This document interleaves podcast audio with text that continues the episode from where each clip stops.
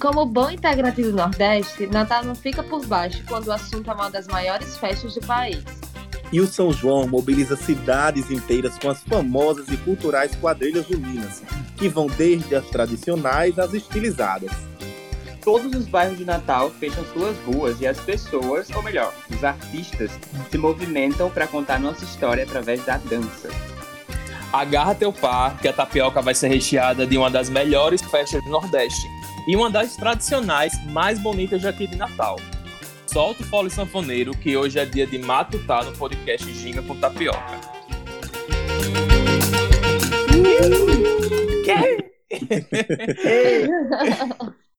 Mais uma ginga começando, e dessa vez ela vai começando com a gente sendo manchete do jornal que saiu na semana passada. Uhul. Arrasamos. E o que vocês acharam, gente? Gente, a manchete ficou incrível. Eu quero a música de Cavaleiros no fundo aqui. Então, gente, e de início eu queria agradecer ao pessoal do Agora RN e a Pedro Trindade que com muita ma- maestria fez a entrevista e saímos no jornal impresso, está, está nas nossas redes sociais. E também agradecer no episódio passado a Fernanda Guimarães, que nos Obrigado, deu essa, obrigado. essa moral aí da sua presença aqui no nosso Obrigado, podcast. obrigado, obrigado. Obrigada por todas essas plataformas de mídias incríveis. e vamos preparar o- os cumprimentos dessa quadrilha que vai rolar aqui no Giga com Tapioca hoje. Quem puxa essa quadrilha hoje sou eu, Jader. Estou as minhas redes sociais, é, tanto no Instagram como no Twitter, é Jader Alves underline. E aí, gente, Bia falando aqui, é, reiterando um pouco das palavras de Jada, a gente queria agradecer o espaço que nos foi concedido, né, no Agora, e também por Fernanda ter aceitado participar, aceitado o nosso convite, foi super legal. Quem ainda não viu o episódio passado, o episódio 4, tá sensacional. Então ouçam. É, tanto no Instagram quanto no Twitter, sou Bia Marcial Underline. Qualquer coisa é só falar por lá. E aí, pessoal, Altair aqui no meu Instagram é AltairSRF. Por incrível que pareça, ontem eu descobri que meu Twitter não é esse mesmo arroba, é arroba Altair, dois underlines, filho, com A e F maiúsculos. Muito difícil eu sei, vou tentar mudar para na próxima semana ser mais fácil. E aí, galera, aqui quem fala é Veto. Eu também vou estar puxando essa quadrilha junto com o- as pessoas que vieram antes de mim e se apresentaram. Eu tô no Instagram com VetoFSM e no Twitter com VetoIter. E eu espero que vocês tenham gostado dos, dos episódios anteriores. Eu queria agradecer também ao espaço que o Agora RN deu pra gente e a matéria que Pedro também fez, que foi maravilhosa. E a Fernanda por ter participado do episódio, que ficou assim, incrível, como o Bia falou. Eu sou viciado nesse episódio, tô, tô ouvindo assim no repeat. E também nos siga nas redes sociais aqui do Ginga. Nós estamos no Instagram com arroba Ginga com Tapiocast e no Twitter com arroba Ginga Tapiocast. Lá você tem acesso a todas as informações dos episódios anteriores e também deste episódio que você está escutando. E também nos siga na sua plataforma tocadora de podcast preferida, que lá você seguindo a gente, o é o episódio saindo, a notificação subindo e você escutando, que facilita a sua vida, a nossa vida de todo mundo. E no episódio de hoje, a gente abre a roda e com como bons nordestinos, nós vamos comentar nossa relação com o São João.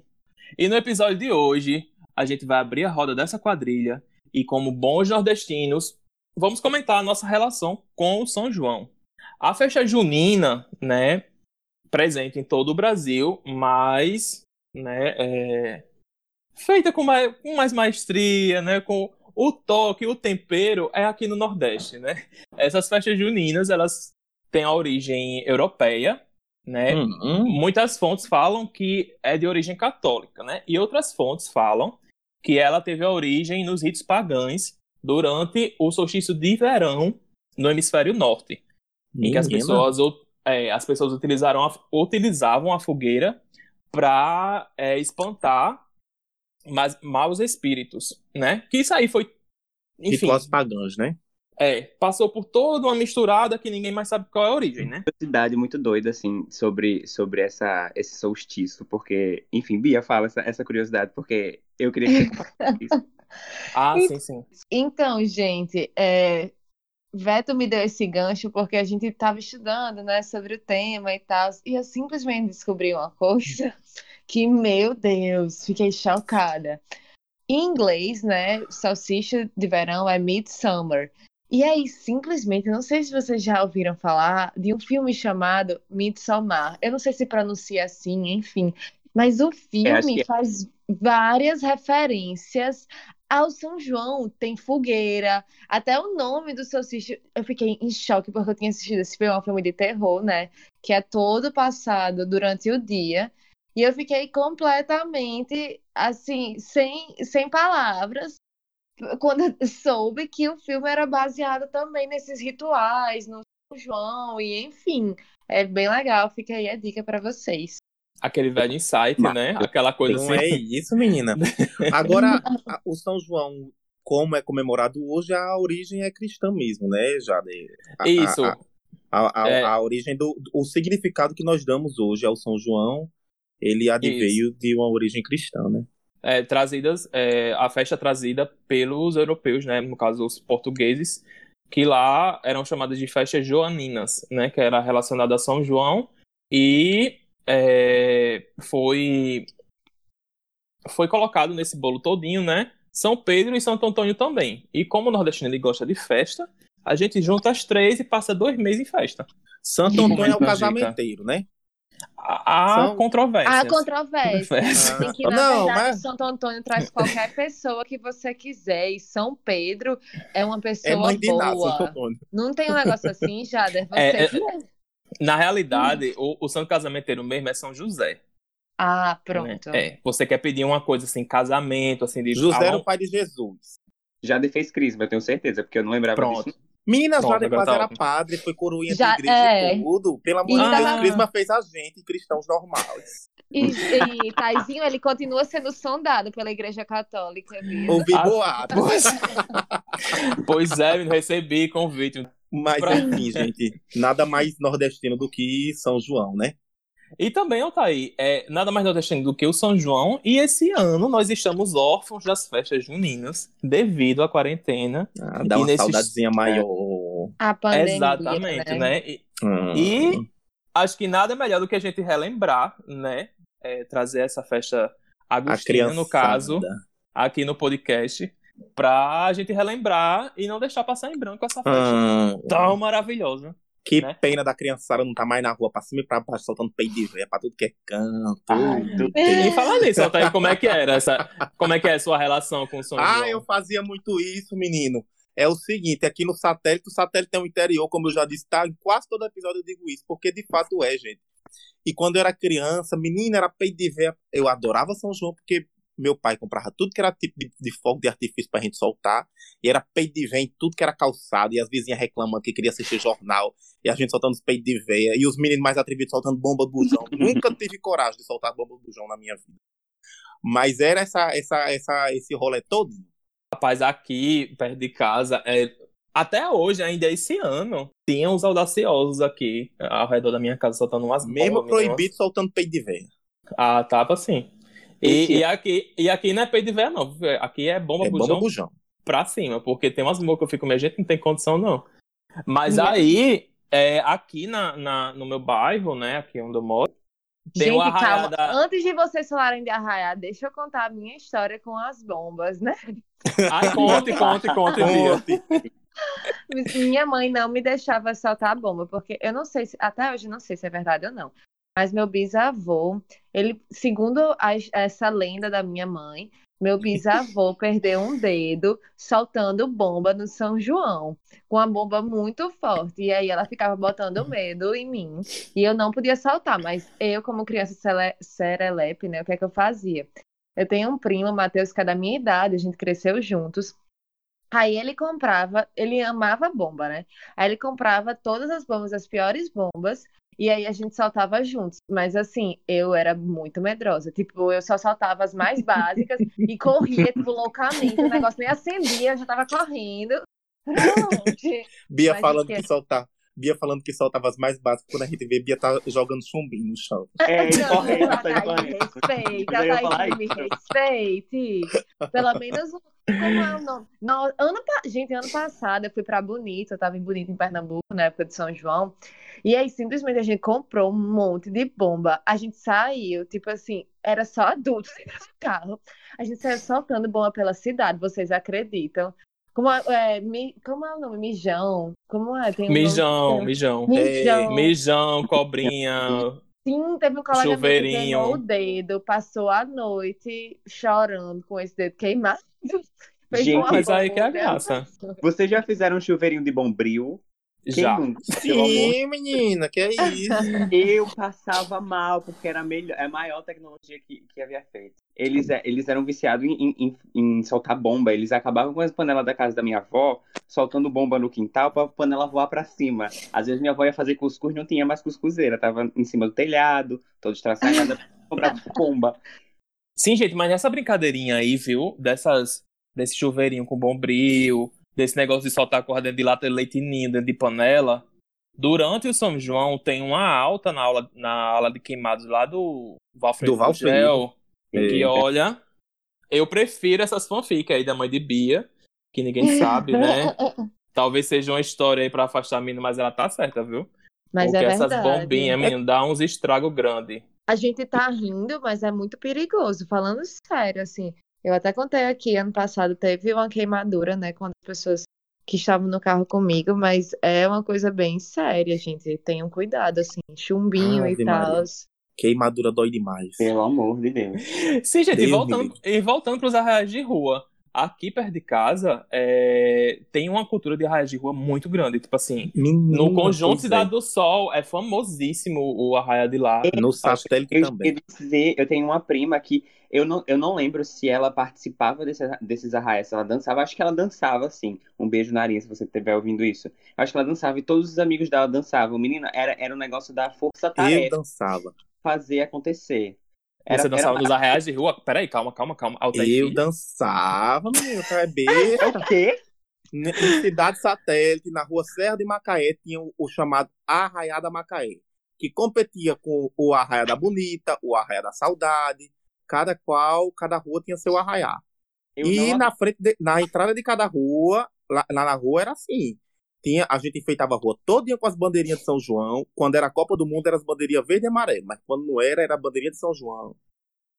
E na entrada da rua tinha um- uma faixa bem grande, assim, Arraiá da Macaé. Organização é, é, Mauro e Neuza. Que era o, o, o Mauro e Neuza era o casal que organizava o Arraiá da Macaé. Amigo, eu não aguento mais todo episódio descobrir alguma coisa nova sobre você. Menino, É. aí tinha, é, eu juro a você, aí tinha, a gente contratava, fazia a cotinha, contratava o, o, o- o instrutor, dançarino, né, como é que se fala, o coreógrafo, e tinha o gente, da, eu tô indignada. O o da arraiá que eu Macaé, eu dançava o arraiá da Macaé, Eu estou Já dancei com indignada com isso. já dancei com Tayaná, Mas era o, o- É porque não dá pra ver meu rosto, mas eu tô de boca aberta aqui, gente. eu não tô Gente, entendendo por quê, O máximo que eu participei foi de arraiá de colégio. Nunca teve arraiá no Eu bairro também, eu amiga. morei, não. ah, eu tô, sério. Morei em Capimaçu, Eu morei em. Lagoa Nova, Candelária. Não, nunca teve isso, não. hoje na Macaé ainda tinha competição de rua com rua, meu amor, cada rua querendo ser maior do que a outra, Eu também Pois- participei de arraia de escola, que as, que as professoras faziam as coreografias com os braços. Era uma coisa. Isso! Gente do céu, eu tô chocado que a Altair participou de uma arraia real. um arraial de rua. Não, é porque é, na época da escola, assim, é, no comecinho eu tinha, eu tinha meio que uma resistência a, a arraiar, então eu não participava, não gostava muito de participar. Tanto porque, tipo, eu tinha vergonha e também porque tinha o rolê do bullying que eu sofria e tudo mais. Mas enfim, isso não é o caso. Mas depois eu comecei a levar muito a sério o negócio do arraiar dentro da escola e eu, assim, barbarizava, gata. Eu fazia a, a matuta. O chão da escola tem buraco por causa dos meus pés que ficava batendo. Nossa, pra mim, pra mim também era meu momento, viu? Apesar Era que, eu, era- Gata. apesar que eu era uma criança muito séria, inclusive eu até postei um dia desse é, algumas fotos de na infância dançando São João, o povo ficou tirando onda, que eu tinha cara muito séria. Mas eu adorava, adorava, assim, tipo, colocar aquelas coisas na roupa, Aquelas bandeirinhas, É. os, os Menino, remendos. E se eu lhe disser que eu já fui príncipe do milho na escola ativa, que é lá na minha rua também, tudo é na minha rua, né? Altair. Mas uma porque a escola, a escola em que eu estudava era na minha rua também, escola ativa. E eu fui príncipe do milho na escola ativa. Ah, eu fui rainha do milho também, Taizinho. É, Ah, eu Eu nunca até- fui. A tua- Amigo, mas o meu não era de votar, não. Eram os pais que compravam as rifas. Aí quem comprasse mais rifa ganhava. Aí eu não sei que movimento foi esse que minha mãe fez entre os meus familiares que eu ganhei. Aí, tipo, as minhas fotos eu tô com a cara tão plena. Pleníssima. E aí atrás. Se sentindo, aí. singulares, Depois eu vou mostrar pra vocês. E aí atrás tinha o menino que era da minha sala sendo candidato ao rei do milho. E ele tá aos prantos, chorando, indignado, porque não ganhou. E essa foto tem que ir, essa foto tem que ir no post do Instagram de divulgação desse episódio. Por favor. E a sua também, viu, Tadinho, de rei do milho? A sua também. Eu quero. Vou atrás, vou atrás. Nossa, assim, mas época esse daí- escola- Vá, Veto, vá, Veto. Pode? Pode, pode, vá. E, tipo assim, na época da escola, eu também ficava muito indignado, porque eu não podia botar pontinho na bochecha, que nem as meninas botavam. Meu sonho era querer botar bicho, não dá, não podia. Não, você tem que pintar o, botar um bigode, botar um negócio do, do... E, mas eu quero pontinho, tem, tem menino que tem sarda também. Mães, que vocês estão ouvindo isso, por favor, se seu filho quiser botar pontinho na bochecha, deixa ele, que eu, isso molda uma personalidade. Amigo, e eu sou muito suspeito pra falar, assim, em relação a São João, porque o meu aniversário é nessa época do ano. Então, tipo assim, Menina, tu Eu- faz festa quando? eu faço, eu faço dia 21 de junho. Hum. Passou já. Tipo assim, beirando um. um- passou coisa, né, amiga? Passou porque é, o São João aqui é todos os meses. Aí eu lembro que, que tipo, a minha, a minha família, quando eu era pequeno, eles, as minhas festas de aniversário, de tipo um ano, dois anos e tal, era tipo, primeiro arraiá de Vitor, segundo arraiá de Vitor. E eles fechavam a rua, eles fechavam a rua. E, tipo, era real um arraiá, tipo, convidava quadrilha, fazia as coisas. Isso em tempo de, de vacas gordas, né? Porque hoje em dia a gente faz o quê? Um bolinho. A gente cresce também, né? Os pais não saem com festa de aniversário com a gente. A gente tem que pagar. Pois é. Mas, tipo assim, é, todo, todo aniversário meu tinha essas comidas típicas. Tinha, tinha, tipo, milho, tinha canjica. Eu adorava, mas chegou uma idade que eu queria só um bolo de chocolate, assim, no, no, no meu negócio, e era bolo de milho. E eu- Você queria uma festa de aniversário de tradicional. É, Oh, meu padrão. Deus. Hoje, hoje em dia eu já consigo fazer isso. Eu andei dando uma estudada pra gente ver do que, é que a gente tem de festa de São João aqui no estado. E Nossa. quando a gente vê o- os, os números, assim, a gente se surpreende, porque é uma coisa tão intrínseca na vivência da gente no meio do ano que a gente não repara a diversidade que a gente tem, né? Tipo, começando falando sobre o grande polo junino aqui do, do Rio Grande do Norte. Temos Que é? vários outros, por favor, as cidades não vão brigar com a gente. Que, é, Mossoró Cidade Junina, né? Uhul. Que o Mossoró Cidade Junina, tipo, ele mistura toda a parte da- do Memorial da Resistência, que é, a historinha lá, né, que Lampião Belíssima. E mi- mistura tudo isso com o São João e com as culturas é, é, e com os e, tipo assim, com os cortejos de santos, de tudo no mundo, eles juntam e, e fazem uma festa de São João assim Maravilhoso. maravilhosa. E é uma coisa linda de se ver, viu? Eles são bairristas, mas eu acho que é um bairrismo saudável. Tem bairrismo que não é saudável, a gente encontra em alguns locais aí, não vou mencionar, que é para não ser cancelado. Mas de Mossoró eu vou fazer amigo? uma defesa, porque é um bairrismo saudável. Eu acho muito bonito e é uma coisa que deve ser muito valorizada.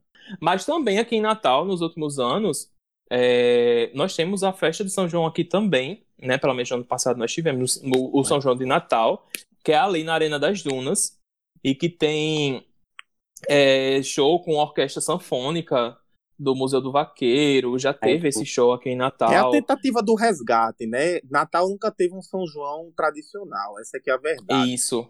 mas é, é um esforço aí de tentar é, buscar as raízes nordestinas do povo de Natal. E já, Esse- se eu não me engano, essa, essa, essa festa do Arena das Dunas, ele é transmitido pela Inter, Inter TV, né? Isso, exatamente. E, e também, é, agora uma coisa que aqui em Natal sempre teve foi o Festival de Quadrilha Junina já Inter TV Cabugi, né? Uhum. Que tem, sempre tem uma mudança de local, de vez em quando, devido, Hum. enfim, a Mas outras hoje é em, coisas. É em Monte Alegre, né? É em Monte festival? Alegre. É em Monte Isso, Alegre. isso. Monte Alegre é a capital norte-rio-grandense de, de quadrilhas juninas, viu? Voltando para as festas aqui do Rio Grande do Norte, né? A gente tem festa também em Parnamirim, né? Acho que assim, em toda a região metropolitana aqui de Natal, tem muitas festas. Dentre elas tem Parnamirim, tem São José do Mipibu, tem é, Monte Alegre, que o Thaí falou, né? Que é realmente o grande festival de quadrilha lá. E também Açu, né? Que o tema do, do São João de Açu é Ah. o São João mais antigo do mundo, que eles falam. São O João. padroeiro da cidade é Isso. São João Batista. Isso, exatamente. São João é o próprio padroeiro de Açu, e Açu, de fato, é o São João mais antigo do, do, do estado. E na região de Seridó, nós temos o São João de Caicó, né? Que é na boa e velha Ilha de Santana, a qual eu nunca fui nem em carnaval nem nada, tenho muita vontade de conhecer. e os São João do, do- esses mais famosos, né, do, do Rio Grande do. Norte, são esses. Pois é, não, com certeza tem São João aí em todos os, os- os municípios do estado tem São João. Esses daí são os Isso. que a gente já ouviu falar que são os maiores e são os mais famosos, né, Jado? Mas com certeza quem estiver ouvindo em qualquer cidade aí do estado sabe que na sua cidade tem São João. Agora o momento é de polemizar, na verdade, porque a gente não tem como deixar de falar de São João e não falar da maior polêmica que assola todos os nordestinos desse Brasil. Que Vem é qual é o maior São João deste mundo. Se é o São Ah. João de Caruaru, em Pernambuco, se é o São João de Campina Grande, na Paraíba, ou se é o São João de Mossoró, aqui no Rio Grande do Norte. A Altair acabou de jogar uma bomba bujão no podcast, gente. Tem que Eu ser, tem que Mossoró ser. uma- pela questão igual. E acho que todos aqui nesse podcast deveriam votar em Mossoró também. A Não, gente é tem que puxar, né? É, sem dúvida. Não, é o seguinte, eu tô- Eu tô- voto é pra uma- briga. é, tu vota pra o quê? Pra briga. Eu voto na briga. Você vota na briga, você vota na confusão. É, eu sou assim. Na verdade, é é uma discussão muito sadia, né? É uma competição muito sadia que existe entre essas cidades do, do Nordeste sobre qual é o maior São João. E nessa discussão toda e nessa disputa toda, quem sai ganhando, na verdade, somos nós, né? Que a gente, cada ano a gente pode visitar um, pode visitar outro, pode visitar outro, para chegar na conclusão de qual é o maior São João do, do Brasil. E, amigo, fora isso, eu quero só reafirmar que eu sou ao lado da briga, porque cada vez mais a gente também aprimora esse São João. Tipo, e- as pessoas estão Isso! competição saudável e fica cada vez melhor, porque eles estão competindo pra saber qual é o melhor. Então, tipo, E- assim, e, todos porra, são tão bons que ficam melhores do que os bons que são anteriores. E quem ganha, na verdade, é a valorização da cultura, né? Se a gente está disputando para ver quem é o maior, quem é o melhor, quem é que faz né, o São João mais gostoso, mais divertido, quem ganha é a cultura nordestina mesmo, no Ah, meio eu dessa até vou competição. de soltar um traque agora, depois dessa. Não, mas olha, no Guinness, no Guinness, o São João de Caruaru é tido como o maior, tá? Agora, se você perguntar, por exemplo, provavelmente a Elba Ramalho, ela vai dizer que é o São João de Campina Grande que é o maior. Ela vai puxar Agora, você perguntando a qualquer um desses jingers que vos fala, o São João de Mossoró é o maior e eu vos explico. Tudo depende do referencial, meus amigos. A gente tem que buscar qual é o referencial que melhor nos favorece. O São João de Mossoró, em realidade, é a maior festa em metros quadrados de festa junina do mundo inteiro. Porque o São João de Caruaru, ele acontece num complexo de 44 mil metros quadrados, certo? O São João lá de, de Campina Grande é no complexo de 42 mil metros quadrados. Minha gente. Já, já, já, eu tô trazendo dados. Já o de Mossoró, E veio preparado. o de Mossoró, meu amigo, é no complexo de 48 mil metros quadrados. O São João tem que comer muito feijão com arroz, muita, muita pamonha cozida e, e- e doce e salgada para poder chegar aos pés de Mossoró. Pois é. Menino, então. Números. Com números. Mata Você cobra e mostra o pau. você deu tudo. Mas, ah, é, eu queria até dizer que a gente tá falando tanto de São João, de quadrilha, que a gente esqueceu de, de segmentar e dizer quais são as, as diferentes quadrilhas que tem, porque tem a tradicional e tem a estilizada, né? E a gente Ah, é verdade. ainda. Enfim, é, as quadrilhas tradicionais, elas são mais voltadas pro caricato, porque ela tem aquela influência da matuta, né? tem todo aquele, aquele rolê de ser matuto, então tem, tem muita palma, tem muito passo, tipo assim, mais mole, sabe? Tipo, Roupa rasgada, né? roupa rasgada, batida de pé, camisa xadrez, vestido Homem vestido de fita. mulher, mulher de homem. É, e tipo, as tradicionais, elas têm esse esse esse dialeto, tipo, Anavantu, Anahie. Aí tem também as, as tradições do turno e do tempo. E uma coisa que é Que bem... isso daí, Fala, amigo. que isso daí, Veto, Bia tinha até falado de, de, de, de- da influência europeia, né? Isso daí são palavras que derivam do francês. Olha que Do interessante. Uhum. E há quanto tempo a gente escuta isso e não sabe, né? Pois, Pois é. é, e a gente achava que era uma coisa assim, totalmente nordestina, por, porque a gente deu a nossa roupagem a esse negócio. Então, tipo assim, elas se chamam mais tradicionais porque elas estão mais voltadas para essas tradições que sempre aconteceu, de tipo assim, eles estão reunidos em uma roda sempre, e, e tem tipo essas palmas, essa, coisa- essa coisa mais caricata. São coisas que vieram desde a primeira, mas que foram sendo adaptadas, ó- óbvio, pra cá. E as quadrilhas estilizadas, eu vou. Eu fiquei Uhum. chocado com uma informação, porque eu não sabia disso. É que a relação. a- é, elas têm uma relação até com, com o programa Show da Xuxa. Como é, menino? É- O show a, da a- Xuxa. a- a quadrilha estilizada. O que, que a Xuxa tem a ver com isso? Ah, porque a quadrilha estilizada, a vestimenta de, tudo, de toda a quadrilha estilizada tem muito a ver com o que o pessoal via no show da Xuxa. Então eles foram, eles foram pegando essa referência. Mas vai, menina.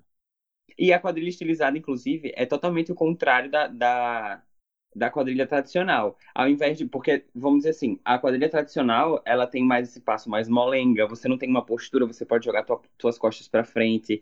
Ou então tu pode ficar mais mole, assim, e, e, e sair aleatoriamente dançando nas coisas. A estilizada, ela já tem uma postura mais ereta, um- umas roupas mais, mais voltadas, assim, pra uma costura mais requintada é, usa muita lantejola, paetê, tecido Nossa, eu não sabia nunca disso. É, menino. mas por, por É. maquiagem, por, por coreografia, é tudo muito sincronizado também. É caríssimo. E, e muito caro. E elas também, é, elas também têm temas, diferente da Matuta. Elas, elas têm temas, elas contam uma história. Então tem todo esse negócio de, de ornamentação É, a isso. o desfile da escola de samba tá pro samba como a quadrilha estilizada tá pro forró. É isso, Veto? É, é, inclusive a própria quadrilha estilizada, ela tem, ela tem referência também fora do show da Xuxa, que é uma das mais fortes. Ela também tem referência ao, ao carnaval, ao carnaval das escolas, as escolas de samba, aquelas as as rainhas de bateria e todas essas coisas. Essas roupas são muito é, é, tem muita referência disso também. E também, Veto, tipo, a gente brinca aqui que nós estamos órfãos do São João, tal e tal, essa coisa toda, mas imagine esse pessoal de quadrilha que passa o ano inteiro construindo seus figurinos, é, fazendo Não, pô, coreografia, sacanagem. treinando, Sacanagem. tudo, e tá acontecendo isso agora, né? E Aí a vem gente não sabe nem se eles têm Tem que tira o sustento do ano todo nessas festas, porque são festas gigantes. E É aí a gente deu uma parada nisso, a gente ficou órfão disso na, na brincadeira, mas essa, esse assunto é bem, é bem delicado. E inclusive. não Mas só a- as festas, né, gente? A culinária também daqui aumenta muito. Nessa época, seja venda de milho, na Sim. em Ceasa, em cantos é, que assim, é, que a gente realmente né? tem acesso. É, que a gente tem realmente acesso uma cultura. A, Uhum. uma cultura não, gente. Eu, eu quero falar agricultura familiar e, e, e quanto eles deixaram de vender. Né? Porque com milho É. você faz vários tipos de comida e, e é uma época que realmente o consumo aumenta de maneira drástica. E aí a gente não teve isso este ano, por causa da pandemia. E é até bom a gente frisar bastante isso, porque eu acho que a, a- esse período de pandemia está deixando várias lições, né? E também deixar uma lição para as políticas públicas de que comecem a pensar nesses movimentos culturais que a gente tem todos os anos, né? E de fomentar algum, não sei, assim, alguma política voltada para eles, para que eles possam melhorar isso, porque isso é um mercado, isso traz muito dinheiro para o Estado, né? Uhum. E, e no que é que isso está sendo revertido para esses movimentos culturais que fazem tanto, tanto, tanto, né? E, e é uma coisa assim, quem já foi ver quadrilha, gente, é uma coisa assim que, tipo, é muito bonito. É muito bonito. É um aperreio, assim. Tá mim é um aperreio, porque geralmente onde tem essas. A- as apresentações de quadrilha junina são cantos super lotados. né? Nós não temos, tipo, sei lá, uma arena é, muito grande, nem nada. Tipo assim, geralmente são duas a três arquibancadas, né? Pequenas e a quadrilha no meio. é, E eu acho que, sei lá, deveria ser uma coisa bem maior, assim, porque essas quadrilhas elas me- elas merecem bastante. E, amigo, é, se a gente já tem um São João tão bonito, que sem isso que você falou, imagine com isso, né? A gente ia ter uma festa assim que ia chamar muita atenção, assim, de horrores. Eu não sei nem uma palavra para definir a atenção que a gente ia, a gente ia ter. Gente, falando nessa parte de, de quadrilha, né? Aqui na Zona Norte, é, nós temos essa cultura muito grande, né? De arraiar, de rua tal e tal. Uhum. E também temos, eu acho que o grande polo aqui de Natal é de ter, ma de ter maior quantidade de quadrilha, pelo amor de Deus. Os Sim, bairros não vão sim. dizer que a gente tá monopolizando, dizendo que só tem quadrilha na Zona Norte, não. Mas, tipo assim, aqui tem muito bairro e todo bairro tem uma quadrilha tradicional, né? E Grandes, né? Quadrilhas grandes. são vencedores de, de concursos a nível estadual, municipal, do Nordeste inteiro, né? Que no final tudo se junta para cada estado tem uma quadrilha e tem esse esse concurso para quem é que ganha, né? A, a nossa a nossa Sapucaí nordestina, digamos assim. E o acho que a gente pode passar já para o próximo quadro do 01, né? Que lá a gente conversa direitinho sobre o bairro, sobre a relação dele com essas quadrilhas, que a gente mata dois coelhos com a cajadada só. Pois bora, amigo, já pedi parada aqui pro ônibus. Pronto, então vamos para o nosso próximo Vai quadro. descer. motorista, descer! Você tá cabeçando, tá deixando ver. Não. Então, gente, o bairro de hoje vai ser o bairro do Pajuçara, o bairro aqui da Zona Norte. E é, já que a gente tá nessa temática de São João, né, nós vamos conversar um pouco sobre o bairro agora e depois nós vamos explicando direitinho o que é que tem rela- essa relação do bairro com o São João. E segundo dados, gente, é, de Cascudo, é, abre aspas, lugar na margem esquerda do Rio Potengi, diante da cidade do Natal, de Ipajuçara, Lagoa da Palmeira Jussara, denomina comumente locais de lagoas e alagadiços. A ocupação do bairro e a formação é, de do bairro de Pajuçara ocorreu principalmente a partir da década de 1990, quando aconteceu a construção de diversos conjuntos habitacionais. Sim. E esses registros, né, desse, to desse topônimo, né, que é o mesmo nome Pajuçara, é, em documentos aqui da cidade, datados do século XVIII, Nossa. conforme Medeiros Filho, é, em uma carta de doação, em 1731, a Hum. senhora Joana de Freitas, que recebeu por título uma área, abre aspas, Ridinha até a Pajuçara, fecha aspas. Hum, olha aí, menino. Frei Damião, gente. Agora, É. Jade. Jade e Ivete, deixa eu perguntar uma coisa a vocês. Pra quem não conhece, tipo assim, onde é Pajuçara? Uma coisa que simboliza Pajuçara. Tipo assim, ah, aquilo ali é em Pajuçara e, e você vai saber onde é Pajuçara. Olha, eu acho que a primeira coisa que a gente pode falar do bairro de Pajuçara é que é, uma coisa que as pessoas confundem muito é o, o bairro e o conjunto, né? É. Hum, O bairro do Pajuçara, de, Pajuçara é um bairro muito grande, Hum. que faz divisa com Lagoa, Lagoa Azul, Ridinha e Potengi. Hum. E nele, eu não vou citar todos porque realmente são muitos. Existem entre conjuntos e loteamentos 23. Menina, é uma cidade. É, ela é muito é muito grande. grande. E, e é um bairro praticamente é, é, predomina, né? A, as residências são todos casas, tipo, segundo os dados aqui. horizontalidade, né? Não é um bairro Sim. vertical. A gente já deixa Agora- já uma, Uhum. uma indireta. Não é à toa, Jada, que o bairro de Pajuçara foi colocado como o bairro do episódio do São João, não é verdade? É, exatamente. O bairro do Pajuçara tem uma das quadrilhas mais lindas e mais tradicionais aqui da capital, é verdade. que é verdade. É o Arraiá Balão Dourado. Balão Dourado. A Balão Dourado já foi vencedora várias vezes e sempre fica em. De várias é, coisas, é verdade. Sempre tem uma grande evidência, né, no, no São João É. daqui. E hoje, Altair, a gente vai trazer aqui para esse quadro, né? Como no, no episódio da Ridinha a gente trouxe Dona Ivanise, hoje nós vamos trazer uma qualidade melhor o áudio, o áudio, porque a pessoa é ilustre, tal qual Dona Ivanise.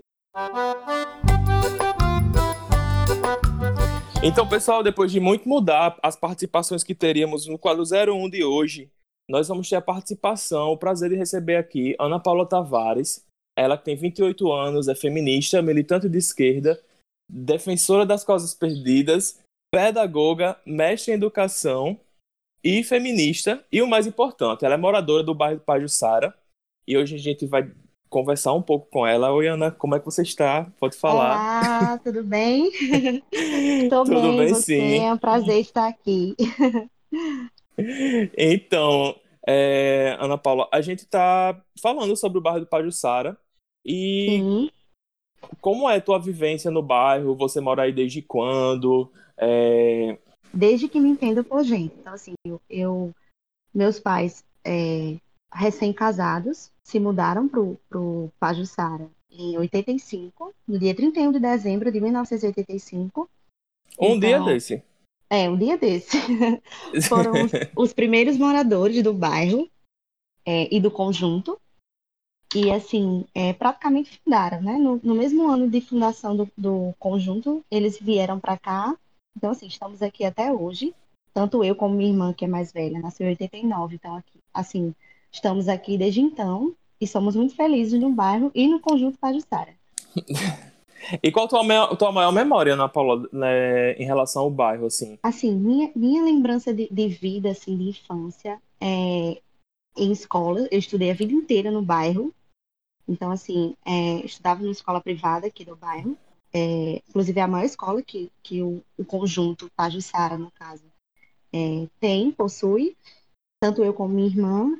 É, a lembrança de, de parques, de brincar muito em parques de bairros, em circos. É, nós temos um bairro e um conjunto muito arborizado. Então, assim, é, é lembranças de brincadeira nas, nas ruas, sem grandes perigos. É, nos campos de futebol, nós possuímos aqui dois grandes campos de futebol. É, um deles não tem um nome tão agradável assim, inclusive eu moro em frente ao dito campo de futebol, que é conhecido como Maconhão, bem sugestivo. Mas assim, não tem nada de perigoso, muito pelo contrário, é super conhecido e respeitado. E tem o Campo Areião também, que é onde se concentravam os parques e os circos. Então, minha lembrança é muito específica desses campos de futebol, que serviam como lazer mesmo, mesmo da gente na infância. Sim, Ana, qual a maior virtude do teu bairro e qual o maior defeito dele? Obviamente que a gente está fazendo apontamentos, né, é, de- da parte de políticas públicas que não cheguem, ou Sim. alguma política pública que chegue no teu bairro, se você quiser falar sobre isso, seria ótimo. Sim.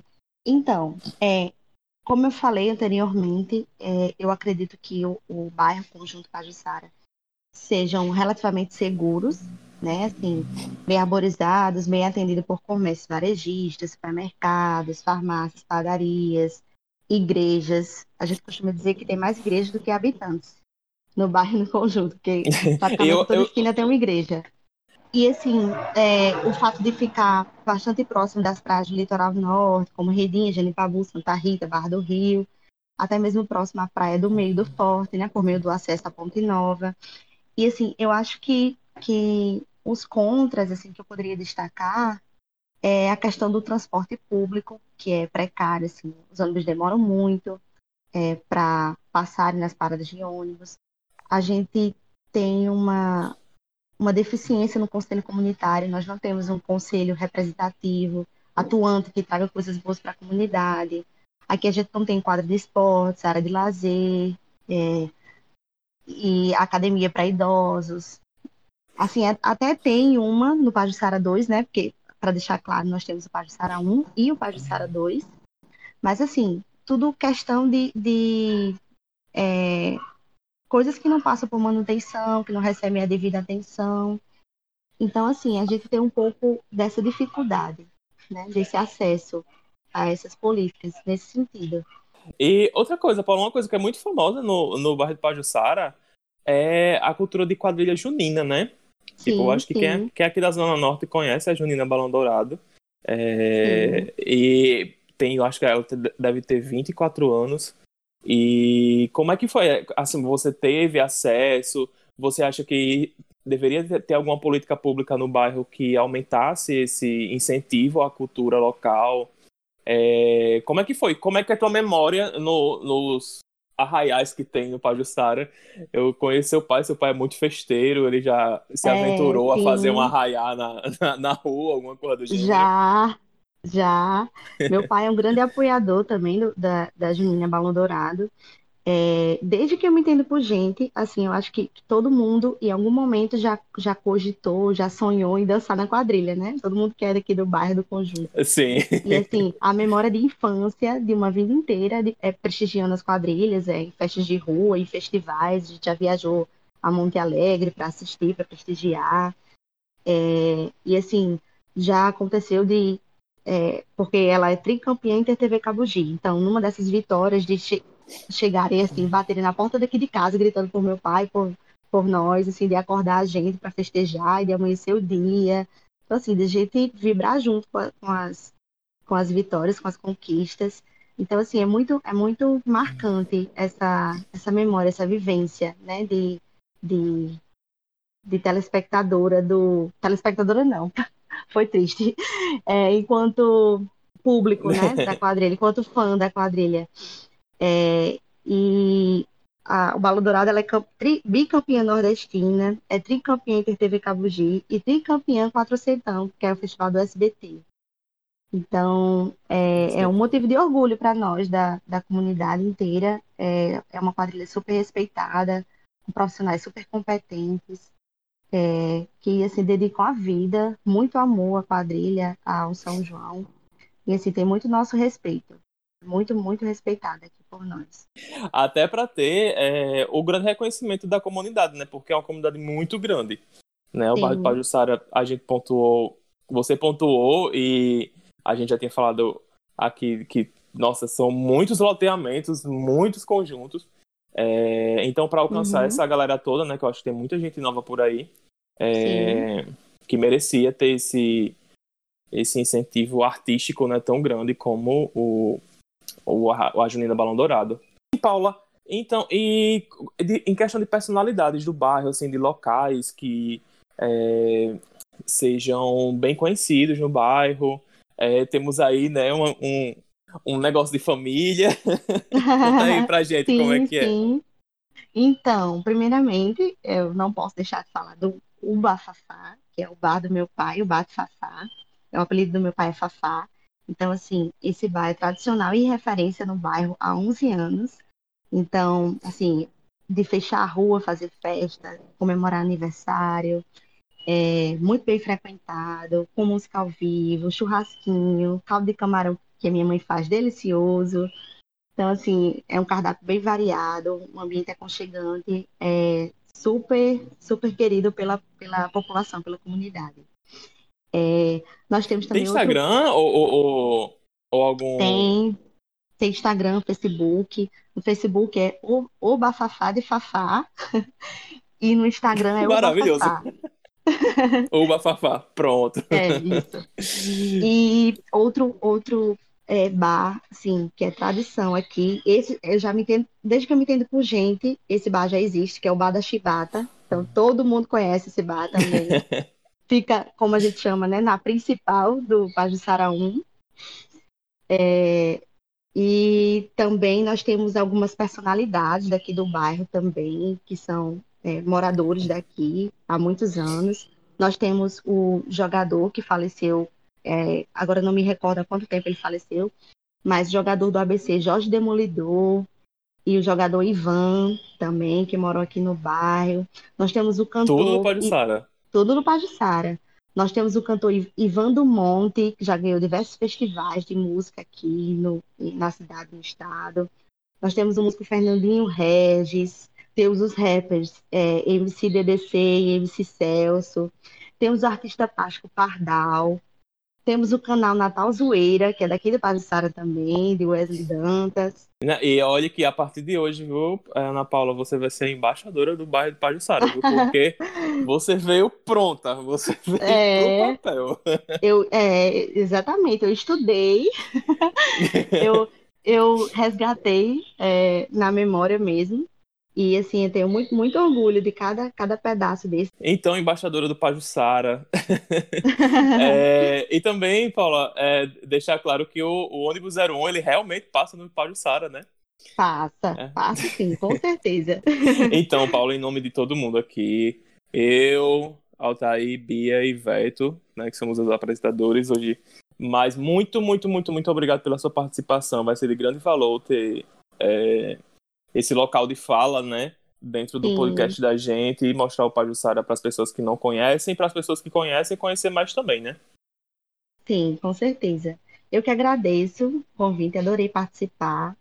Espero que as pessoas que não conheçam Pajussara agora fiquem curiosas em conhecer, que sejam muito bem-vindos. É um povo muito acolhedor, é, é um bairro seguro, como eu falei, relativamente seguro. As pessoas, todo mundo se conhece, todo mundo se respeita.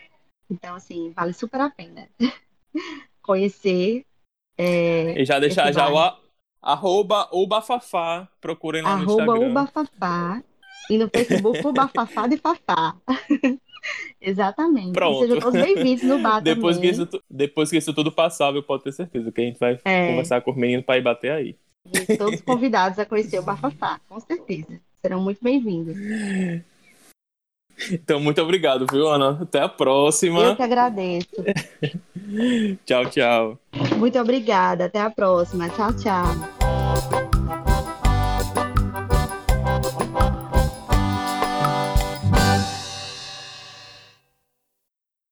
E agora nós vamos para o próximo quadro, que é Olha, o mulher, Diabetes. diabetes. Valha, mulher, que diabo é isso? Valha, mulher. Mulher, põe foi. Diabo é isso.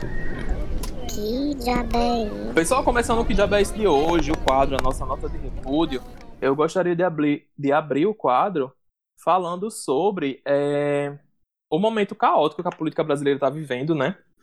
E a obrigação, não a obrigação, né? Mas eu acho que é a única área que a gente vai poder conversar sobre as políticas, né? E, e também nesse, nesse período de eleição que está vindo é, aí durante esse período. E as candidaturas vão ser formadas em cima de espaços virtuais, né?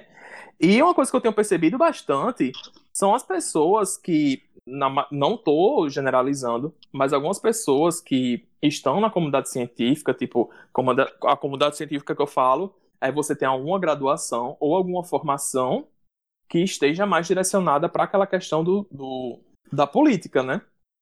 E essas pessoas, elas têm um problema de escutar pessoas que não têm essa formação política, né? Não têm essa formação política academicamente falando. E eu, eu, sinceramente, o meu que diabo é isso? É por que, que essas pessoas elas agem dessa maneira, achando que uma pessoa, porque não é formada em direito, porque uma pessoa não é formada em medicina, não pode falar de saúde. Se uma pessoa não é formada em direito, ela não pode falar sobre políticas sociais. Se a pessoa não é formada em engenharia civil, ela não pode criticar obras do governo. E assim vai indo. E na internet, diversas vezes, eu acho que é- basta você parar assim meia hora para você ver um debate político que sempre tem uma pessoa que não sabe aceitar o, o lugar de outra pessoa que está criticando alguma política ou alguma coisa do gênero, né? E essa semana no Twitter, é, eu vi bastante gente da comunidade científica, pelo menos local daqui, é, tinha algumas pessoas criticando é, medidas, tanto da parte da Prefeitura do Natal, tanto da parte do Estado. E tipo assim, né? Cada uma pessoa no seu local de, no, seu local de fala, ela tem uma perspectiva daquilo e o direito dela reclamar ou de elogiar é legítimo. Então, eu, eu me deparei com um debate das pessoas falando, tipo assim, ah, mas vocês estão reclamando porque mas o governo está sendo científico, tal e tal. Só que essas pessoas, elas não têm a noção de que elas não têm a realidade daquelas pessoas. Tipo assim, os shoppings estão, estão reabrindo, um exemplo, né? Ah, mas tem todo o protocolo, tal e tal e tal e tal. Mas para uma pessoa que mora na periferia, que precisa sair de casa de ônibus, o ônibus não tem dois metros de, distância de outra pessoa. O ônibus não tem uma limpeza que aquilo, da, aquilo dali permita que aquela pessoa vá e volte em segurança do trabalho. E aquela pessoa que está naquele local, ela tem que falar. E você, como pesquisador, você, como esse rei na barriga que as pessoas têm, né, de achar que não podem escutar críticas, não pode, é, essas pessoas elas não podem criticar alguma coisa porque elas não têm uma formação. Eu, sinceramente, o que eu quero dizer para elas assim, eu queria dizer outra coisa. Mas o que eu quero dizer Hum, hoje hum. é que, É que vocês já- sim- é que vocês simplesmente um dia desçam do seu prédio nesse Uhum. bairro rico que vocês moram e peguem um ônibus e andem pela periferia da cidade, andem pelos hospitais que estão lotados aqui na periferia da cidade, visite uma UPA. O meu que diabo é isso é, de hoje é esse e chegou É contra o argumento de autoridade, o que diabo é isso, né? Assim, gente, eu, eu Hum. queria fazer um contraponto, né? Tem um professor que eu sigo muito nas redes sociais e eu fui aluna dele, né, distância, que é Guilherme Madeira, ele é um professor de processo. Tem uma coisa que ele sempre bate na tecla, é que eu acho que a gente tem que aceitar mais o eu não sei. Então, assim, eu não sou especialista da área da saúde, eu não tenho como dar um parecer sobre qualquer coisa relacionada à saúde ou relacionada à engenharia. Eu não tenho como fazer isso. Então, tipo, o que eu posso faz... formular e eu, eu aprendi é formular um pensamento jurídico, né? Eu acho que, Uhum. você, tipo assim, já a sua crítica é, é extremamente pertinente quando é, os academicistas, quando os estudiosos se fecham em si mesmos. Em si mesmos, já. E isso acontece muito Isso. também no direito, da gente ter institutos que não funcionam, que são ineficazes, não funcionam. Várias leis, né? Olha a quantidade de leis aí que a gente tem que não são cumpridas, que se elas fossem cumpridas pela sociedade, a gente teria uma maneira totalmente diferente de se mas é, eu acho que sua crítica, tipo, é- eu concordo extremamente com isso, mas eu sou receosa só no ponto de que não é, eu acho que não seja só de ah, é, tal pessoa tá falando isso, só porque é um cientista a gente tem que aceitar. Eu acho que a gente, todos nós temos um pensamento crítico, é, devemos alimentar a nossa criticidade, mas também respeitar, né? Se a gente não é de tal área, a gente não pode refutar totalmente, mas a gente pode questionar. E a gente vai perguntando por quê, por quê, por quê. E aí a pessoa que está fazendo aquela formulação explica pra gente. Mas assim, concordo totalmente com você que o que a gente tem né, na política hoje de abertura dos shoppings e tudo, a- as pessoas continuam morrendo de Covid, a pandemia continua aí, realmente diminuiu um pouco aqui em Natal. Mas, gente, a gente não superou ainda a primeira onda da doença. E, e Bia, Já e tipo assim, onda, e quem tá morrendo são pobres, realmente. Isso E- totalmente.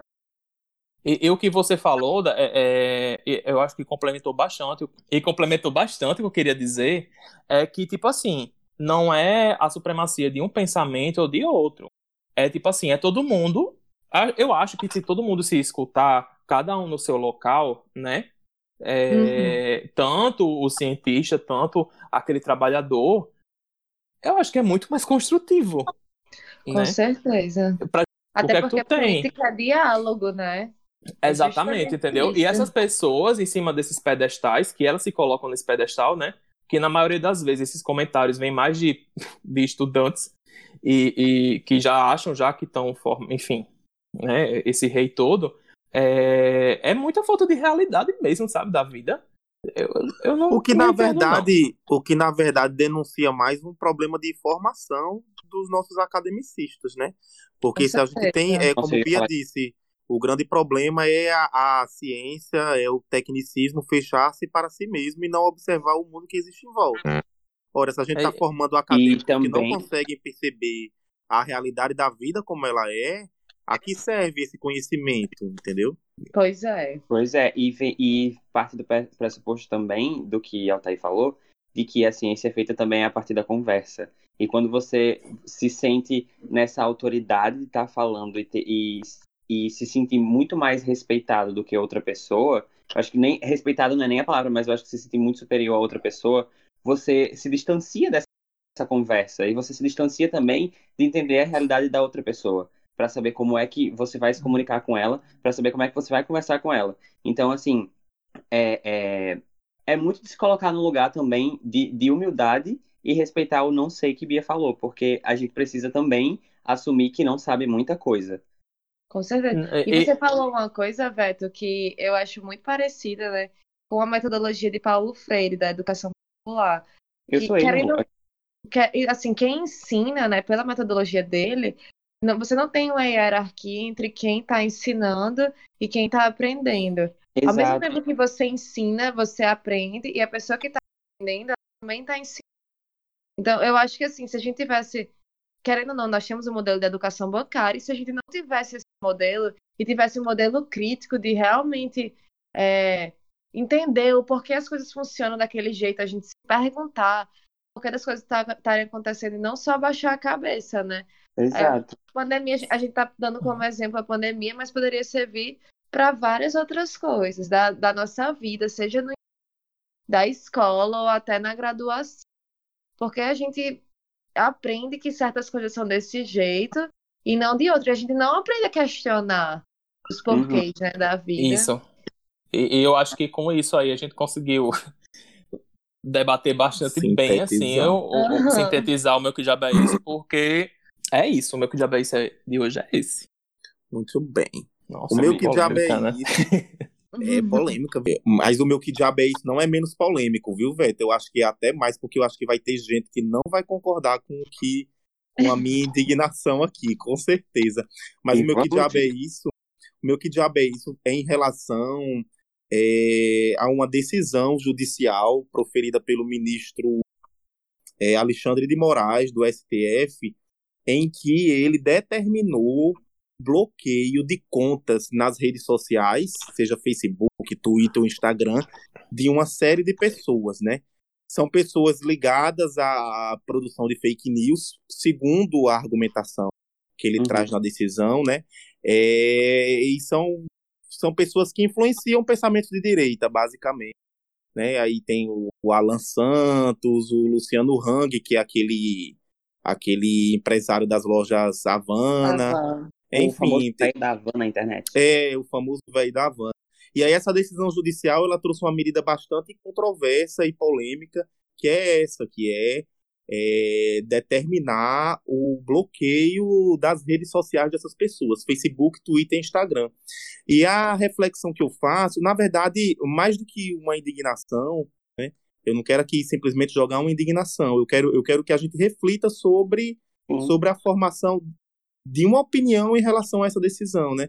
A Uhum. reflexão que eu trago é exatamente a a questão da censura prévia, né? O papel Sim. da liberdade de expressão, Uhum. né, na nossa democracia. É, a gente sabe que a liberdade de expressão, de expressão é um direito fundamental lá na Constituição Federal, né? Não por isso ela é absoluta, ela não é absoluta, ninguém pode fazer tudo o que quer com sua liberdade de expressão, existem limites a ela. Agora, um dos, um dos, grandes, um dos grandes pilares é, de qualquer Estado democrático é a impossibilidade de existir censura prévia. Né? Você dizer que a pessoa não pode dizer algo antes mesmo dela dizer. Essa é uma das grandes marcas do autoritarismo. E- E essa, e essa decisão ela é polêmica por conta disso, porque quando ela bloqueia as redes sociais, ela efetiva um instrumento de censura prévia. Com Hoje, Sim. isso. Hoje a gente pode até dizer, nossa, Altair, mas pelo amor de Deus, é Alan Santos, é Luciano Hang, são pessoas que produzem fake news, são pessoas que financiam fake news e etc. Mas é, o, o direito não é isso, gente. Não é, não é um instrumento para nossa conveniência, para conveniência de nossa ideologia, de nossos pensamentos e de nossas ideias. A gente tem que se E a- ligar que a gente tem que se ligar que às vezes as coisas se voltam contra a gente também, né? Isso mesmo. Tainho. Isso mesmo. Eu acho que é, é extremamente importante fazer esse tipo de reflexão, porque às vezes a gente pensa é, muito direito como algo que só vai acontecer com o outro, e aí a gente acha que a- aquelas regras apli- aplicadas ao outro nunca vai chegar na gente, né? Sim. E eu realmente eu fiquei.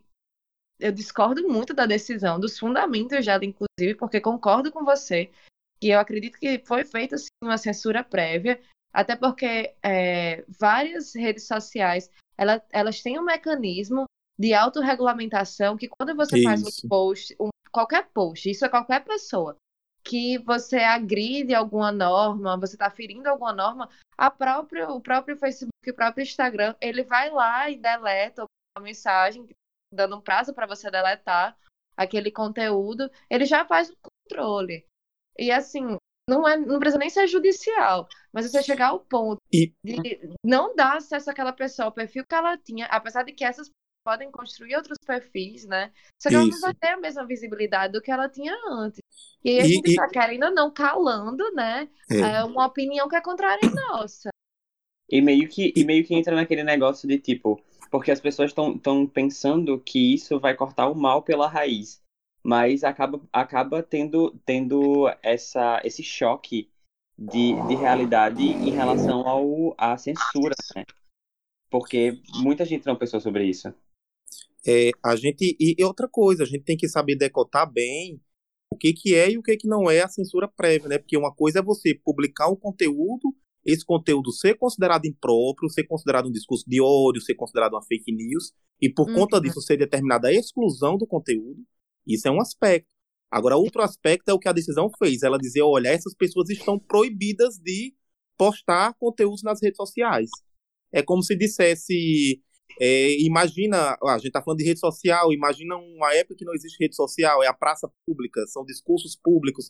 Olha, você tem um discurso incômodo, eu não estou fazendo aqui um juízo de valor, se é bom ou se é ruim, mas você tem um discurso incômodo, então eu estou dizendo que esse discurso é ruim para a sociedade, você está proibida de abrir sua boca para fazer discurso.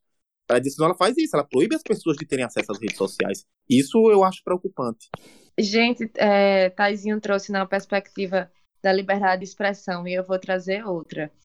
Isso que eu vou narrar aconteceu nos Estados Unidos e assim, de antemão eu já vou explanar que os Estados Unidos é conhecido judicialmente por país que assegura é, que o, direito, é, a liberdade de expressão, né, o direito de se expressar é quase como tido como absoluto lá.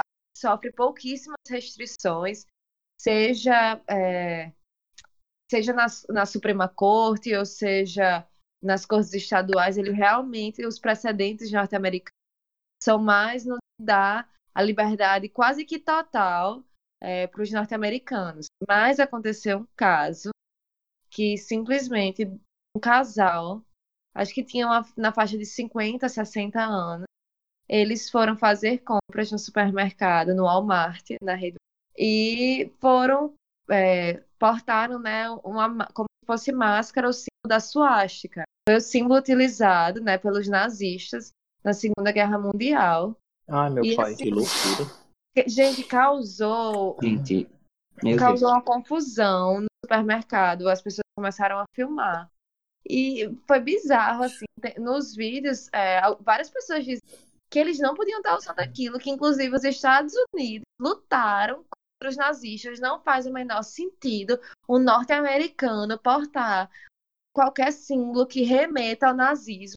Porque várias vidas norte-americanas foram perdidas, né? E enfim, foi um mundial. E sabe o que, que eles responderam? Simplesmente eles responderam, o casal, né? Que eles não eram nazistas, Hum. mas que eles estavam, realmente eles estavam querendo mostrar a, a população, né? O que é que ia acontecer caso Joe Biden ganhe a eleição.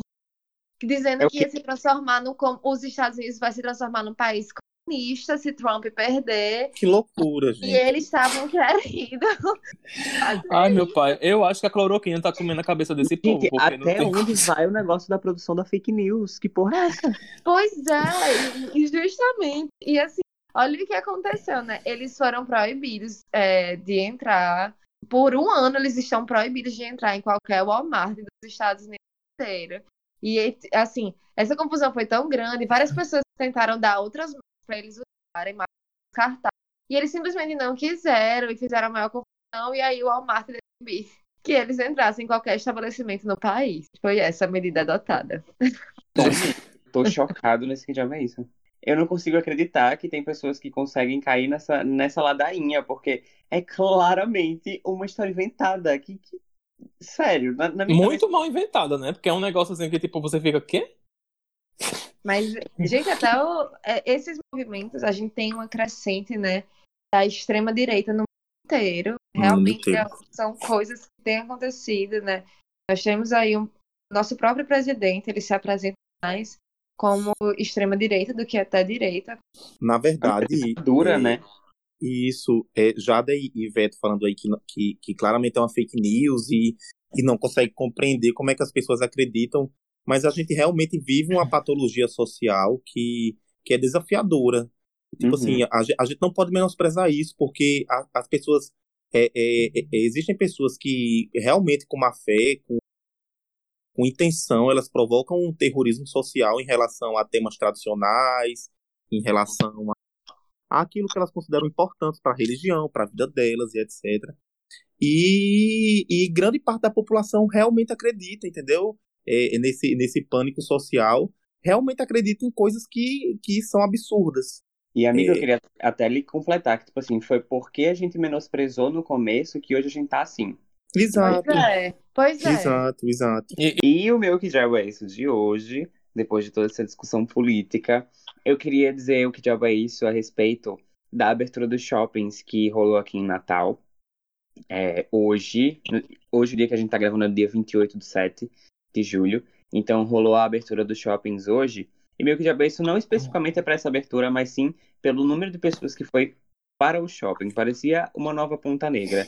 Parecia que não existia coronavírus e todo mundo ali já estava vacinado. Então, galera, o meu que diabo é isso é, é para vocês colocarem na cabeça de vocês que o vírus não passou, a gente não tem vacina e a gente precisa apenas frequentar esses lugares se for de extrema importância. Então, assim, não, eu não tô no, no- é, eu tô me botando no máximo num lugar de não querer julgar essas pessoas que foram para fila, porque eu não sei a motivação delas de chegar até lá, mas eu acredito que talvez a, a maioria delas é, não tinha não tinha muito não tem muito essa noção de que o vírus ainda tá solta, o vírus ainda tá rolando e a gente e, e continua morrendo gente no estado da gente, no país da gente. E é isso, e o governo não faz nada. Pois é, em falar em governo, né? Essa, essa abertura, essa antecipação da abertura, né? Foi contra o, o Comitê Científico Estadual, que colocou mais pra frente, e o nosso Exato. querido prefeito adiantou essa abertura do shopping, né? é, baseado em que eu não sei. Quer dizer, a gente sabe, né? Interesse. Pois É, é, na sabe. verdade, na, na verdade, é, houve a recomendação do Comitê Científico Estadual para não reabrir os shoppings. O governo do estado adiou a reabertura, a permissão de funcionamento dos shoppings em relação aos seus decretos, mas alguns municípios não seguiram nessa linha, né? É o caso de Mossoró, o caso de Natal. Natal especificamente resolveu mais do que do que para além de, de botar para frente a fração seguinte, porque a fração dessa semana não era shopping, a fração dessa semana era só bar e restaurante acima de 300 metros quadrados, a prefeitura de Natal antecipou a fração que era de shopping, que era só da próxima semana.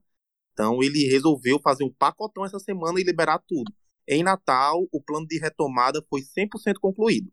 A prefeitura concluiu tudo, já deixou reabrir tudo, não tem mais nada que não possa não funcionar em Natal.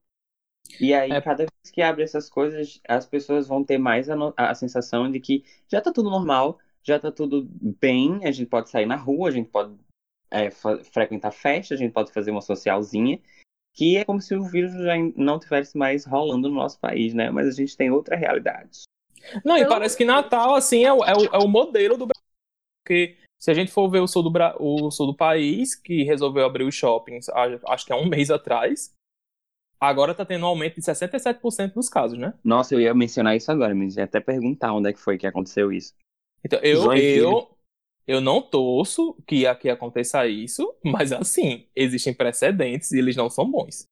Uhum. Aí depois vai vir, né, a prefeitura jogar a culpa pra cima do governo do estado, sendo que dessa vez, senhor, né, a gente tem memória, a gente vai Ó. lembrar. Fora também que a gente ainda tem que colher os frutos do que aconteceu em Ponta Negra na semana passada ou retrasada, não lembro. É, teve pipa também, né? Enfim, as, as, as pequenas sereias, né? Que não pode ficar longe da praia. As patricinhas que não pode ficar longe do, do Mida. Eu não sei o que é isso, não. H2O, meninas sereias. É uma coisa assim que é sem, sem condição. Mas eu acho que a gente conseguiu fechar aqui o nosso quadro que diabéis de hoje, que fomos, né? Que foi muito Pô, bom, gente. Chega o clima pesou. maravilhoso, adorei. Clima. Agora vamos dar um up nesse clima e vamos para o nosso próximo quadro. O de Rocha Galá. É. De rocha, galera. Rocha, bom. Ei, de rocha, É, galera. de Então, rocha pessoal, galada. Vamos dar um up aqui no, no clima do nosso querido podcast. Vamos Por falar de favor. coisas boas, né?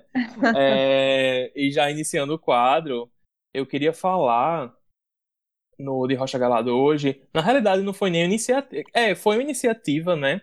Mas. É, é, tipo assim, não foi iniciativa é, de um. Enfim, de um grupo X, de um. De, um, de uma organização, digamos assim. Mas foi um Twitter que eu me deparei hoje. É, de Eduardo Hono- Honorato, que ele é professor adjunto da Universidade Estadual do Amazonas. Ele é psicólogo no SUS, ele tem PhD em saúde pública pela Fiocruz, ele é pesquisador Covid-19, comportamento, sexualidade e gênero, álcool, drogas e HIV. Faz café, E- faz ele, ele próprio já é um, um de rocha, né? Mas Uhum. o caso específico que eu queria falar dele hoje é que ele está comemorando porque ele adotou um filho, ele é um homem gay, há seis anos atrás, e na época ele tinha é, peço na justiça né, a licença paternidade solo de seis meses, igua- igualando a mãe adotante, né? Quando uma mãe adotante ela adota um filho, ela tem a licença paternidade solo de seis meses, e ele pediu na justiça e teve isso negado. Então, ele entendeu, eu tô lendo aqui o Twitter dele, né? Ele entendeu que o direito disso não era dele, era do filho dele. E ele resolveu brigar na justiça. E seis anos depois, hoje, ele conseguiu essa licença maternidade e ele conseguiu, tipo assim, mudar uma política, né? Porque ele não desistiu do que ele queria, que era o direito do filho dele de ter essa licença paternidade, né? Ter esses seis meses com o pai dele. E ele conseguiu isso, e eu achei, tipo assim, isso muito brilhante. E eu acho que isso é um ato que as pessoas deveriam ver mais e lutar bastante pelos seus direitos, porque ele tá muito feliz. E hoje ele conseguiu a licença paternidade de seis meses com o filho dele, e o filho dele está tendo os seis meses com o pai solo dele. Ah. Inclusive, o advogado do processo, né, que ele fala, ele relata que foi um grande entusiasta, né, para que ele brigasse mesmo, que ele fosse atrás. Ele se casou com o advogado dele e hoje ele tem uma família maravilhosa. Sim, é isso que eu estou falando. Ele tem uma família. Ele, o marido dele e o filho dele. E eu achei isso assim, nossa, gente, muito lindo. Assim, as coisas mudando para coisa boa, sabe? No meio disso tudo a gente conseguir ver isso. Gente, é o, muito lindo. o meu de racha galado é também relacionado à família, mas é de uma série que eu tô vendo. E, nossa, é, não tem um episódio praticamente que eu não choro. Mas é um chorar assim, não é de tristeza, mas de me emocionar realmente e de me identificar com as situações. O nome da série é This Is Us. Eu tô Ai, vendo eu amo. Hum, é lindo. É E assim, perfeita. É muito maravilhosa e me faz. Eu tô fazendo análise, né? É, e assim, me faz perceber várias que às vezes a gente no automático da vida, a gente não para para refletir. E aí a, a, a junção, né, desse período da pandemia, análise e de gente, o que eu tenho refletido sobre a minha família, a minha educação, a forma como a gente cresce e de achar que nossos pais não têm defeitos e assim botar querendo ou não, desumanizar um não só nossos pais, mas a nossa família. E não enxergar muitas vezes a complexidade, né? Que cada um de nós tem Sim. é muito forte. E tá percebendo isso é, é muito interessante. Essa série é muito perspicaz para mostrar essas, essas camadas, né? Eu acho isso muito Uhum. Inclusive, é até bom comentar que ela tá disponível na Amazon Prime. É, eu tô assistindo por lá. É por lá, amiga? Eu assisti por lá. E, nossa, ela é uma série linda, sério. Melhor de Rocha. Enfim, vamos pro meu de Rocha galado de hoje, porque ele é bem específico, é uma coisa que tá na cabeça de todo mundo, eu acredito, que já viu esse vídeo. Pelo amor de Deus. que eu não aguento mais, gente. Quebrei. Eu não aguento mais rir disso, sério.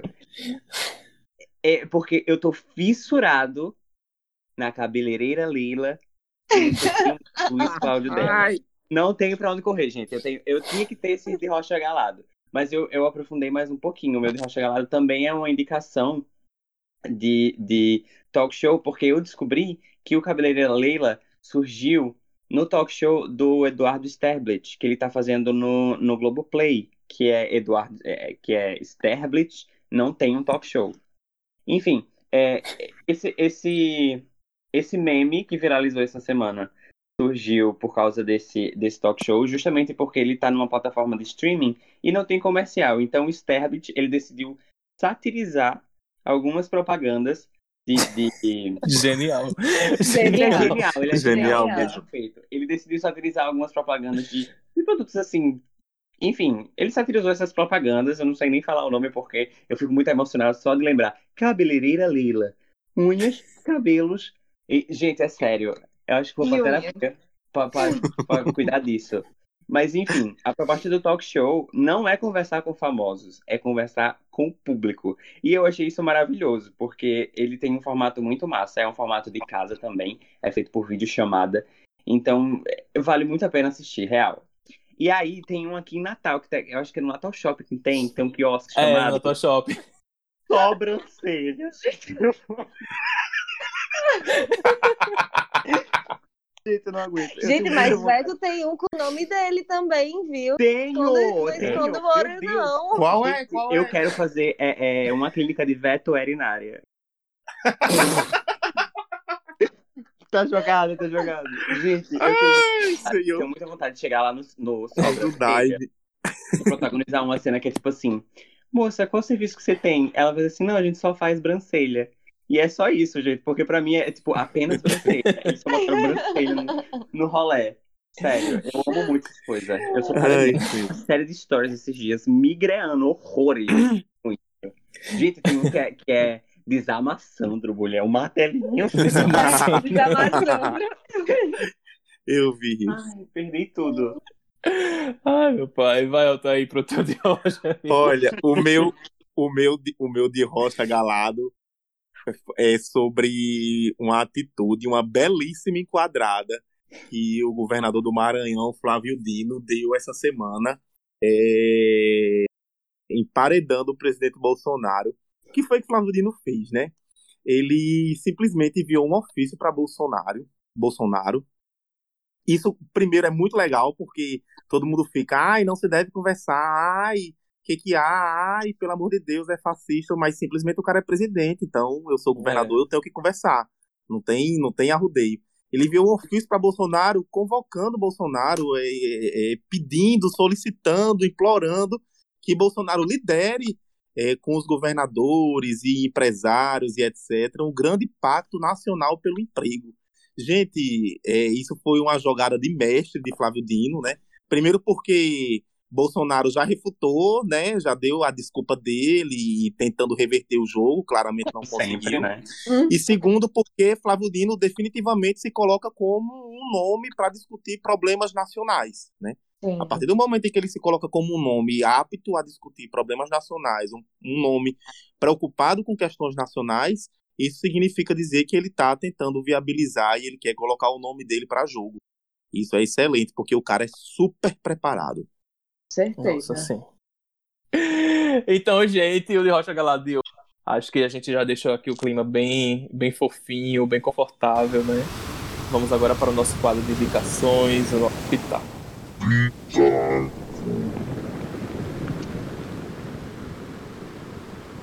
Eu gostaria de abrir o quadro, né, com o meu pitaco de hoje, falando sobre é, um empreendedorismo pequeno, né? Pequeno assim, pequeno que está começando agora.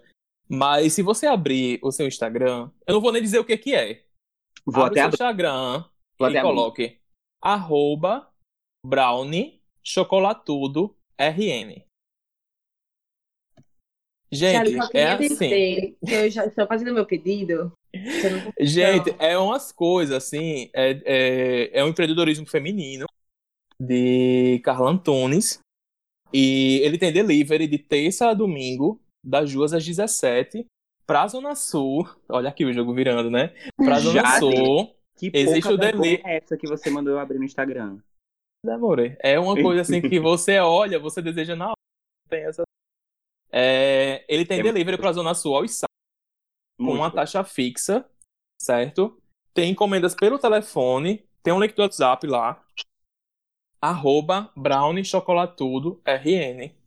Né? E, e, tipo assim, é só você vendo pra você respirar fundo e fazer seu pedido, porque realmente é um Amigo. negócio assim. É gostoso, sabe? Não é ah, o nome Brownie Chocolatudo, mas ele é, é muito bem. É muito bem feito. Tem frutas frescas, não são frutas feias. Aquelas, aquele- aqueles morango mole, aquelas coisas não. Tipo assim, é, é de uma qualidade maravilhosa e pelas fotos você vai ver que realmente vale a pena.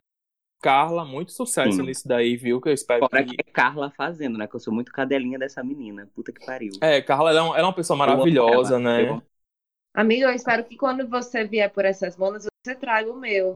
Porque meu Ah, está sim. finalizado. Não estou virando. Vamos organizar isso daí, hein? Vamos fazer esse, esse escambo Zona Norte e Zona Sul. então, meu pitaco de hoje é esse, gente. Ai, a gente tá falando muito de comida, a gente falou de brownie, mas esse pitaco de Jader a gente deixa pra sobremesa, porque o meu pitaco de hoje é a essência de pizza. Eu precisava falar da essência de pizza aqui nesse programa. Amo. É uma das pizzarias de Natal que, pra mim, melhor pizza que eu já comi na minha vida. Gente, não tem, não tem pra onde correr. Eu sou muito cadelinha de pizza, eu tô muito cadelinha nesse, nesse episódio. Eles têm super uma, uma, um cuidado, assim, com todos os sabores de pizza que eles têm, porque não é muito convencional. Eu acho que não é muito tradicional. Convencional, não. Tradicional, os sabores que, ele- que eles apresentam. E, assim, eu amo todos. Eu não tenho nem... Eu, eu acho que fiz um tour, assim, né, em todos os sabores dessa, dessa pizzaria. Pra mim, fica até... Ai, gente, eu tô com água na boca. Vou, vou parar de falar que eu vou ficar com vontade. Eu vou comer um creme cracker ali. E qual é o arroba, Veto? E o arroba deles no Instagram é arroba essência de pizza. Tudo junto. O meu pitaco de hoje não vai fugir à regra, também vai ser de comida. É uma cafeteria que eu gosto bastante já, sou para falar. Mas reabriu quarta-feira e assim, gente, tá com todas as medidas de segurança, tá com outra administração. Sou louca pelas coisas de lá. Que é o Barões do Café, gente. Indico super. Amo. Adoro tudo de lá, especialmente o croissant. E E agora são têm um ouvintes, cardápio novo também. E são, é, são nossos São ouvintes do Ginga, fui reconhecido. E é esse meu pitaco. Nossa, gente, Olha. o Barão de Café. e- e- Bia falando aí, tipo, eu tenho uma história bem longa com eles, que eu acho que eu fui um dos, um dos primeiros clientes de lá. Né? Assim que abriu, eu, eu estudava na, na UNP da Roberto Freire, que é duas quadras depois, e café, quem me conhece sabe que, enfim, né, é, corre no meu sangue. E realmente, a Barão de Café, ela, ela é, é um preço muito justo para as coisas de lá, sabe? Eu acho muito justo, porque realmente eles têm excelência no- nas coisas que eles fazem. Ó, gente, o Instagram de lá é Barões Café. Quem quiser dar uma olhadinha, eles têm um cardápio novo. E estão com horário diferente também, é só ir lá. Então, gente, o meu pitaco também é comida. A semana tem sete dias, somos quatro apresentadores, então ainda sobra três para dieta. Nos outros quatro dias você prova os nossos pitacos. O meu pitaco, gente, é o Premium Burger. Premium. Burger você vê lá no Instagram, no arroba Premium Burger Underline. Gente, é um carrinho de hambúrguer, é, que ela é uma... dona- Eu chamo ela de Dona Maria, não sei nem se ela é Dona Maria. Ela monta ali em frente ao McDonald's da Roberto Freire no lado da, do Bradesco, não tem aquele Bradesco, aquela agência do Bradesco em frente ao McDonald's? Pronto. Sim, sim, sim.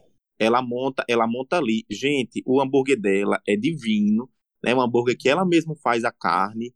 É, a variedade de hambúrgueres que ela tem lá é maravilhosa. O preço é super justo, tipo, um hambúrguer com, sei lá, super bacana, com a carne boa, com gorgonzola, com seja lá o que for, com bacon é 16 reais, entendeu? O preço é muito bom, a qualidade da comida é muito boa. Ela tem umas coisas diferentes, como hambúrgueres com abacaxis, pra quem gosta. Ai, Enfim. Premium Ai. Burger, super recomendo. A moça lá é um amor. Ela não lhe conhece, ela vai contar a vida dela todo dia na primeira vez que você for. Adoro. Eu gosto de pessoas assim. Ah, eu gosto assim, do acessível. Então, pessoal, o episódio de hoje vai encerrar por aqui. Eu espero que vocês que também estão órfãos do São João, do Santo Antônio, do São Pedro, possa ter essa saudade um pouquinho esquentada no seu coração, junto com as nossas lembranças nesse episódio de hoje, que não poderia deixar de passar em branco.